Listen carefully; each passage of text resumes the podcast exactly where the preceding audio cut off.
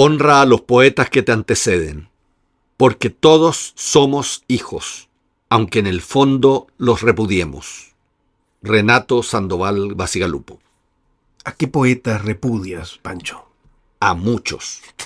A todos. Ah, no, no todos, pero hay algunos que no recomiendo. Ajá. Sí. ¿Qué poetas no hay que leer? No, no sé, eso es lo que vamos a dilucidar en este programa. Vamos a decirle a todos ustedes y a todas que no lean a determinados poetas. Vamos a advertirles con No, nombre y es apellido. cierto. No es cierto. Yo creo que hay que leer a todo el mundo. Ya ese es tu problema. Bueno, hemos invitado a Carmen García Palma, poeta, Narradora narradora, cuentista, novelista. y directora plenipotenciaria de Santiago en 100 palabras. Exactamente. Hermoso concurso de cuentos. No, paradigmático, un hito, ya. Y ¿Has ganado alguna vez, Santiago? no, he mandado muchos, muchos microcuentos tú. y nunca he ganado nada. Y ahora estás invitando a Carmen para, para ver si Para ver si, incide- si gano, si gana- si gano algo. Patético. Pero piensa que hay Santiago en 100 palabras en muchas partes del mundo. Mm, yo he ganado el de Polonia, el de Varsovia. Varsovia en 100 palabras dilo en polaco, a ver. es Varsovia. La entropía tutelar ha recibido también el poema de Matías Díaz Gurimilla. Así que prepárense para este programa de advertencia.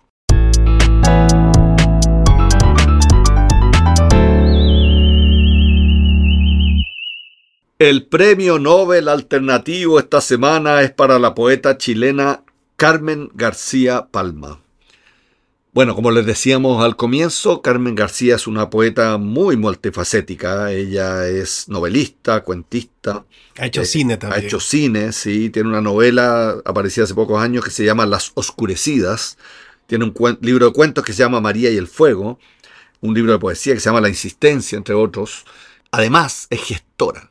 Mm. Es la fundadora de la revista Plagio y directora de la fundación que dirige o que organiza el concurso Santiago en 100 palabras y que como decíamos tiene muchas versiones a lo largo del mundo, qué sé yo, Medellín Boston. en 100 palabras, Boston en 100 palabras, Budapest en 100 palabras, Puebla en 100 palabras, Varsovia en 100 palabras y en Chile, Antofagasta, Valparaíso, Iquique, la Araucanía en 100 palabras. Pepe Paga 100 palabras.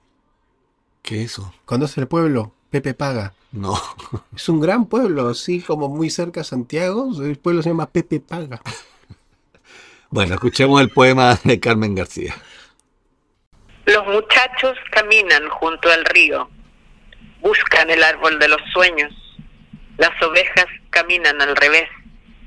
Los muchachos cantan a los espíritus del bosque, se cogen de las manos rezando. Es de noche, no hay miedo. Ven a la abuela muerta en algún lugar del cielo. Los muchachos caminan al revés. Cuando amanece llegan al árbol. Este es, dicen. Trepan el árbol en silencio. Arriba los pájaros los abrazan. Les cantan una canción de amor. Los muchachos prefieren la copa de los árboles. Ahí se ocultan de las sombras que los acechan. Qué maravilla, qué bonito texto, eh, Carmen. ¿Qué ha significado la poesía para ti en tu vida profesional? Hola Javier, muchas gracias por la invitación. Eh, vaya pregunta, mira, para mí la poesía siempre ha sido un, una forma de transformar eh, a través de la palabra. Creo que la poesía tiene un poder mágico eh, para mover cosas.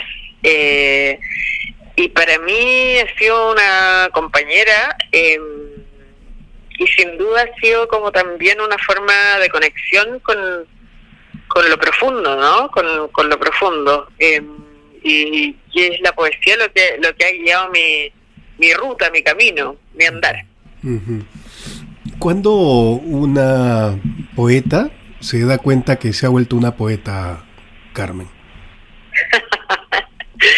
Viste que Em, puras preguntas difíciles, discúlpame por eso. preguntas difíciles. está bien, está bien. Me gusta. Desafío. Eh, bueno, en mi caso, mm, la poesía fue una compañera como desde temprana edad, mm, yo creo que me di cuenta eh, de mi afinidad o, quizás por de, de haber sido elegida por la mano de la poesía en, en un hecho muy concreto. Me acuerdo de haber estado en una exposición en el Museo de Bellas Artes frente a un cuadro de Nemesio Antunes Ah, mira. que me, me abrió la cabeza y, es- y ese cuadro, digamos, hizo que escribiera mi, mi primer poema de verdad, digamos, o sea, más allá, digamos, del, del ejercicio de la poesía mismo, ¿En serio? poema que yo identifico como fundacional.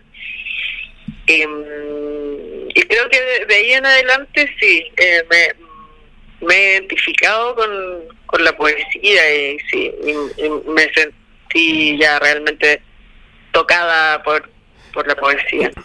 ¿Cuánto Mm. tiempo lleva Santiago sin palabras? ¿17, 18, 19 años? Mucho tiempo. 21. 21 años. sí.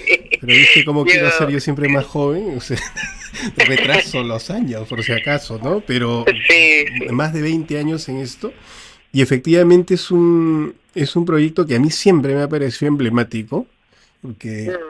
No sé, para mí no, no es un concurso, ¿ah? nunca lo ha sido. O sea, siempre hay, hay mucho más de, de transformación ciudadana eh, en un proyecto que a mí me parece absolutamente poético, ¿no? ¿Te ha cansado alguna vez Santiago en 100 palabras? Sabes que la verdad no, porque de alguna forma eh, el concurso se nutre de la creatividad de las personas y eso es algo inagotable. Entonces está siempre renovándose. Sí, pues. Y finalmente, claro, es, es muy correcto lo que tú dices, mucho más, no es un concurso, ¿no? Es un proyecto de participación ciudadana eh, que ha permitido mm, abrir un espacio de expresión súper valorado eh, y conectar a las personas con su propia creatividad. Y en ese sentido, claro, el formato del microcuento es muy mm, apto, digamos, para hacer un- una primera aproximación a la escritura creativa. Eh, ya hemos visto excelentes resultados y hemos visto de qué manera como la gente se ha podido conectar con esa creatividad a través de, de la invitación y hemos podido también ver qué es lo más bonito, ¿no? Como en la cara imaginaria de la ciudad, cómo la perciben las personas que viven en ella, cómo, cómo se escribe la, la geografía literaria de Santiago al final. Eh, ¿Tú crees, crees que eso pasa también con la poesía? O sea, ¿crees que todos tienen la capacidad, la posibilidad de ser, de ser poetas o, o está más bien reservada para algunos tocados ¿ah? por, por los dioses de la poesía?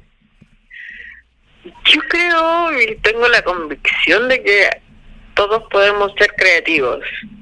El formato finalmente es algo que mm, es una elección personal, pero así como son cientos de miles de personas que escriben cuentos breves para Santiago de 100 palabras o las otras 100 palabras, em, creo que podría pasar lo mismo con la poesía. Lo que pasa es que la escritura poética puede que sea un poco más compleja, ¿no? Pero a la larga creo que todos podemos llegar a desarrollarla, eso sin duda. Y me parece que es parte, digamos, de la democratización de las herramientas culturales y de creación, eh, finalmente eh, eh, establecer y pavimentar ese camino. Ahora te me toca hacer la pregunta tonta de si te estuvieses así en un naufragio eh, y tuvieras que rescatar solamente eh, cinco libros. Mm, Si quieres podemos reducirlos a tres para hacerlo más difícil. Tres libros. Tres libros de la historia literaria de la humanidad. ¿Cuáles, ¿cuáles rescatarías? A ver, eh, léxico familiar de Natalia Ginsburg, me parece una Ajá. suerte de Biblia a la cual vuelvo siempre. Ajá. Eh, rescataría también Poeta en Nueva York de Federico García Lorca, que me parece un libro también que abre un, un imaginario poético que no se agota nunca. Y el tercero, tengo muy mala memoria, eh, pero supongo que algún libro de George es uno de mis poetas favoritos. ¡Wow! Sí, Tremendo. sí. Esos libros creo que me acompañarían en, en la El isla. naufragio, mira. Qué interesante esas, esas elecciones porque son diversas pero muy potentes. ¿eh? ¿A qué poeta nos recomiendas no leer nunca? Te voy a eh, podemos editar esa parte si quieres. ¿eh? me, me estás poniendo un problema, Javier. Pero Em, pon alguno muerto, pues, que, que es muy antiguo. Sí, estoy pensando en, en, en alguno muerto que no haya que leer, pues se me ocurren puros vivos. Eh, Ah, ya. eh, hmm. A ver, ¿qué me, me produce un un aburrimiento total? Claro, o que te produzca alergia, o que te salgan ronchas, como algún tipo de Sí. cosa en la epidermis. ¿no? Déjame, ¿puedo quedarme con esa pregunta? Sí, claro, claro que sí. Y además se le extendemos a toda la, gente a- que nos, que nos escucha. ¿no? A ver, ¿qué poeta? No, La voy a pensar, la voy a pensar. Sí, Siempre, siempre se, La me voy a pensar siempre se me ocurren esas preguntas raras. Bueno, oye, eh, Carmen, te agradecemos mucho tu tiempo y la deferencia que has tenido con nosotros al aceptar nuestro interrogatorio. Eh, y te agradecemos también mucho por llevar a cabo y seguir, no, no, no desfallecer en el intento de seguir con este concurso tan importante en- para, para la ciudadanía. ¿Eh? no, Entonces, muchas gracias a, a ustedes. pues bueno, un gran abrazo y, y ojalá nos, nos encontremos pronto. Abrazo para ti, Javier. Ok, Que estés muy bien. chao. Chao.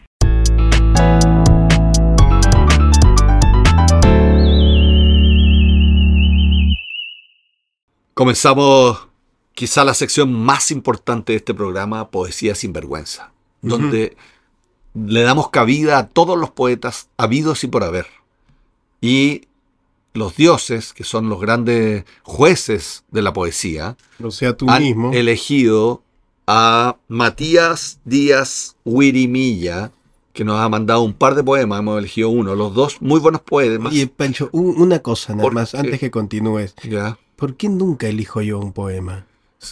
O sea, ¿por qué dices los dioses? Pero al final sabemos que eres tú mismo, el No, único que eh, no, juzga. eh, nosotros tenemos un directorio Señores, yo que no está tengo, Odín. no tengo la clave del correo a donde ustedes mandan. Entonces, mándenme a mis redes sociales. y yo puedo hacer lobby para Bueno. que lean. Matías está radicado en Concepción, estudió pedagogía en español en la Universidad de Concepción y tiene un par de poemarios y, eh, y también ha participado en concursos de dramaturgia y ganó, notable.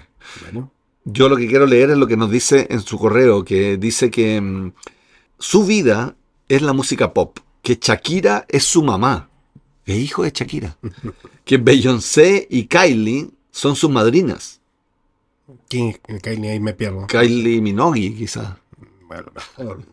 no sé quién es Kylie, O Kylie Canto. o, y que dice que Taylor Swift es su mejor amiga. O sea, realmente está muy bien contactado esta persona. Bueno, su comida favorita es el curanto y como buen poeta, esto te va a gustar a ti, vive en crisis. Y de hecho ahora está trabajando en un texto llamado La crisis de los 27, ¿Por qué me va a gustar a mí? porque tú vives en crisis. No, yo Y- vivo en el placer, es distinto. Él es profesor de quinto y sexto básico, lo cual es una crisis en sí misma, dice. Ah, lo compadezco. Debe ser, debe ser. Ya, leamos su poema que se llama Quiltra. Quiltra. Poema, dice un. ¿Cómo se llama eso que se pone? Epígrafe. Eso, un epígrafe que dice poema inspirado en Who the Wear Your Mother eh, Lipstick de. Oh, pero ¿qué, qué clase de pronunciación es Esa es la que me queda, por favor. How to wear your How to mother's Wear lipstick. Your Mother's Lipstick de Barsenshire. No conocí a esta poeta. Sí, vamos a comentarlo después, pero lee primero. Ok. Quiltra. Mi madre nunca usó delineador, aunque lo intentó. El labial no le asentó. Menos la sombra celeste. La base le fue muy cara y los brillos pesados. Mi madre nunca se pintó. Mi madre nunca se amó. Su cara nunca fue suya. Sus labios se quebraron y aún así de pequeña aprendió a maquillarse. no con delineador, ya dije, no con labial dejé claro, no con sombra he gritado, no con base te digo, con decepción. Mi madre no fue curvilínea, ni en la cadera, ni en la sonrisa.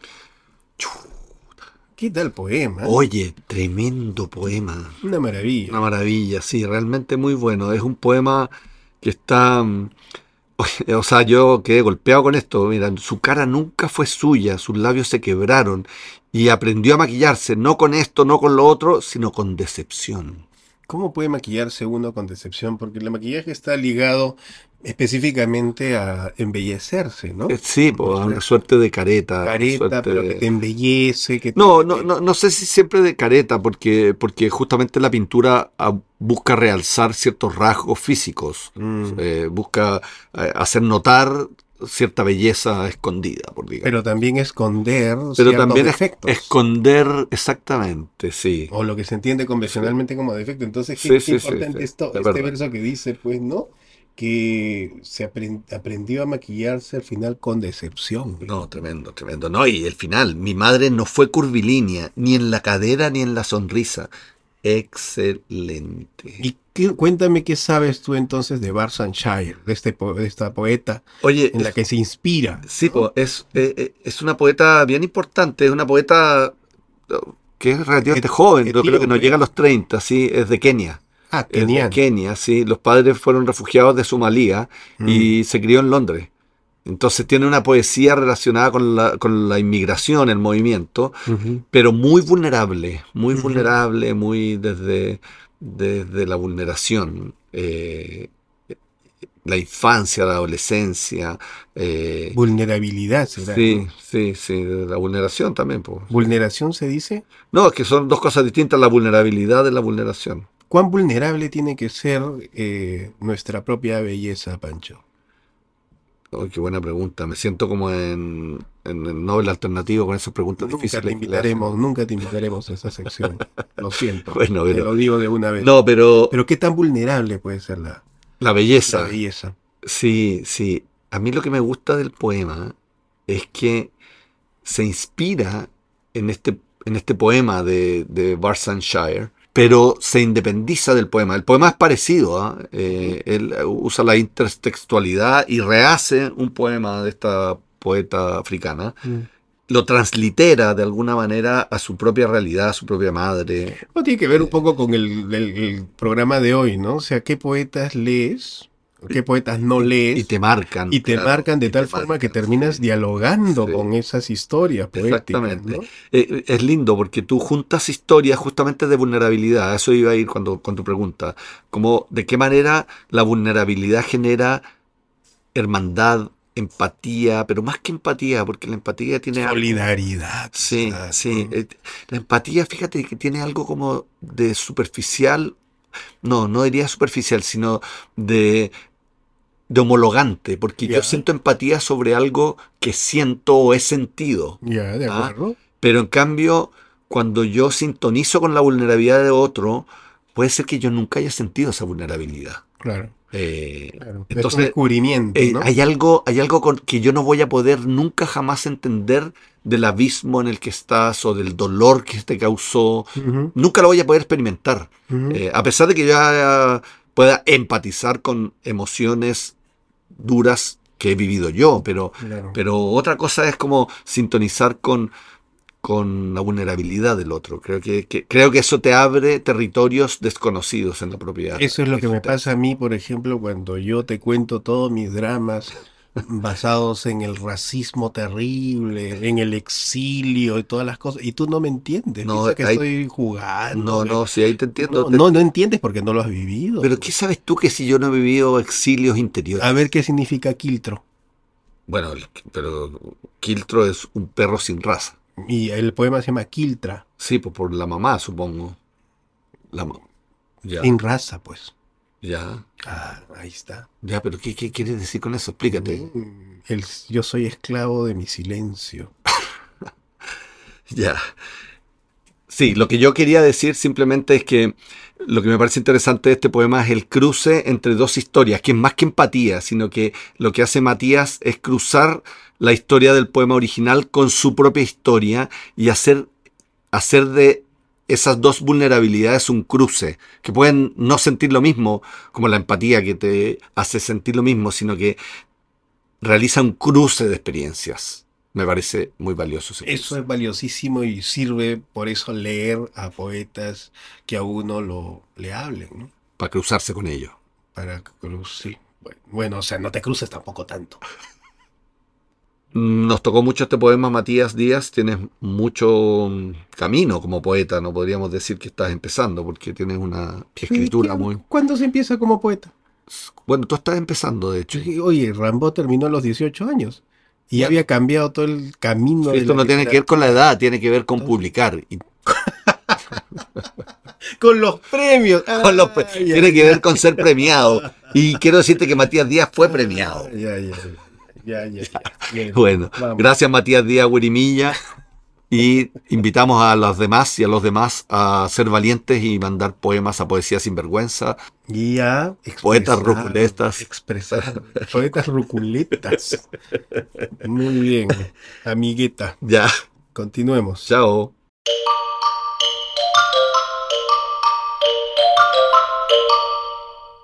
Bitácora Ruculista. Ha llegado la hora de terminar el programa, pero no sin antes Responder a la pregunta, ¿por qué no hay que leer algunos poetas? Exactamente, sí. La bitácora roculista se tratará de aconsejarlos sabiamente acerca de qué no leer. De dictaminarlos. Para eso, comencemos con el aforismo. ¿Qué te parece este, dirá? Ruculistas, crúcense entre sí y procreen ruculitas.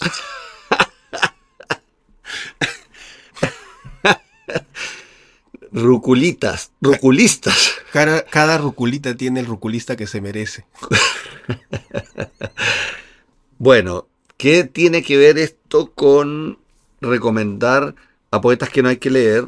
Bueno, Yo creo que es bien difícil la pregunta porque ¿qué poetas no hay que leer? Yo creo que uno va a irse por el lado primero de los gustos personales, ¿no? Sí, O eso me pasa a mí, exacto, que cada vez que yo recomiendo a un poeta Yo te- positivamente, Yo te lo bajo, no, la, la gente lo lee y dice, ah, ya, sí, no me llegó tanto. claro. Porque, porque el gusto por la poesía es muy personal y te llegan de una manera muy diversa. De acuerdo. Eh, entonces, Tan diversa como seres humanos hay. Sí, pues, exacto. Y además que toca fibras muy particulares con respecto a la historia de cada uno, con respecto a, A veces toca A- tendones. a la estética personal. Claro. Callos. Entonces no me resulta, el- no me resulta eh, recomendar poetas. Mm, Entonces no hay que recomendar, primero que nada. mm, Segundo. bueno, Segundo, yo sí recomiendo, ¿ah? Sí, yo también recomiendo que me preguntan, pero, pero sé que no les va a gustar. A ti te recomiendo, por ejemplo. No, a todo el mundo. Nunca me, Me pregunta uno, te mentira, reco- te mentira. recomiendo Eso es porque. No, es mentira, ya. Bueno, no creo que haya algo que no leer. Ya.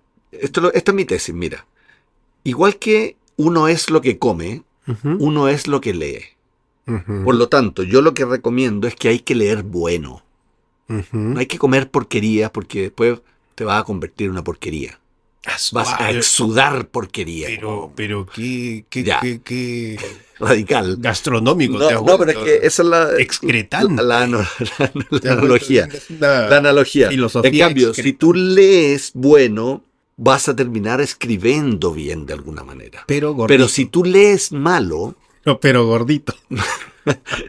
Con ya, concéntrate, concéntrate. Pero si tú lees malo, vas a terminar escribiendo malo. Por eso yo digo, no hay que leer lo malo. Si tú llegas a un poeta que no te gusta o que te parece que tiene muchos ripios o que te parece malo, no lo leas. Déjalo ahí. El consejo borgiano, ¿no? O sea, lee lo que te hable.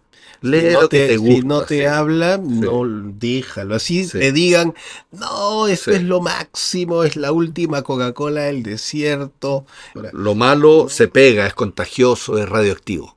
Lo bueno también se pega, es contagioso, radioactivo. Pero pucha que es atractivo lo malo también. ¿Por ¿no? qué lo malo es atractivo? Yo leo poetas malos para no hacer justamente eso. Pero, pero es que eso eso no es verdad, porque igual te contagias, aunque no te des cuenta. Conscientemente tú podés decir que está malo, pero lo vas a incorporar. No, nunca. Sí, nunca. Lo transformo y lo mejoro. Soy como un cirujano de, la de los poetas Malos. Entonces lee a los buenos y lee doble a los malos. Ese sería mi consejo. ¿Qué Yo- te parece? No, no sé, ya está bien, cada uno, ya cada uno aconseja. Yo, No, yo cuando leo un poeta malo, voy de inmediato y leo un poeta bueno. Ya, lo que todo el mundo está esperando. Nombres. ¿Qué poetas no hay que leer? Se nos acabó el tiempo. No. Se nos acabó el tiempo. Pero tenía una lista Yo ya también larga. tengo una lista larga, pero ya no tenemos tiempo. Hay un nombre. No, no. Uno. Javier, Ya, ya, se ha acabado el tiempo. Lamentablemente, dejaremos esto para las redes sociales. Sí, publicaremos todos los poetas que no hay que leer en nuestras redes sociales. Así Mira, que visítenos en Instagram, Poetas Ruculistas, en palabradepoeta.com, en Facebook, Poetas Ruculistas. Políticamente podríamos decir, todo poema es venerable. No, eso es políticamente correcto, ya. Hay poemas malos y cuidado con los poetas más Pero malos. sí ya viene el cambio de constitución. Ya, gracias a Breaking Work, gracias a Somos Polen, gracias A a, Carmen García. exactamente por su paciencia. por Santiago en 100 palabras y también gracias a Matías. Matías Díaz Weidimilla.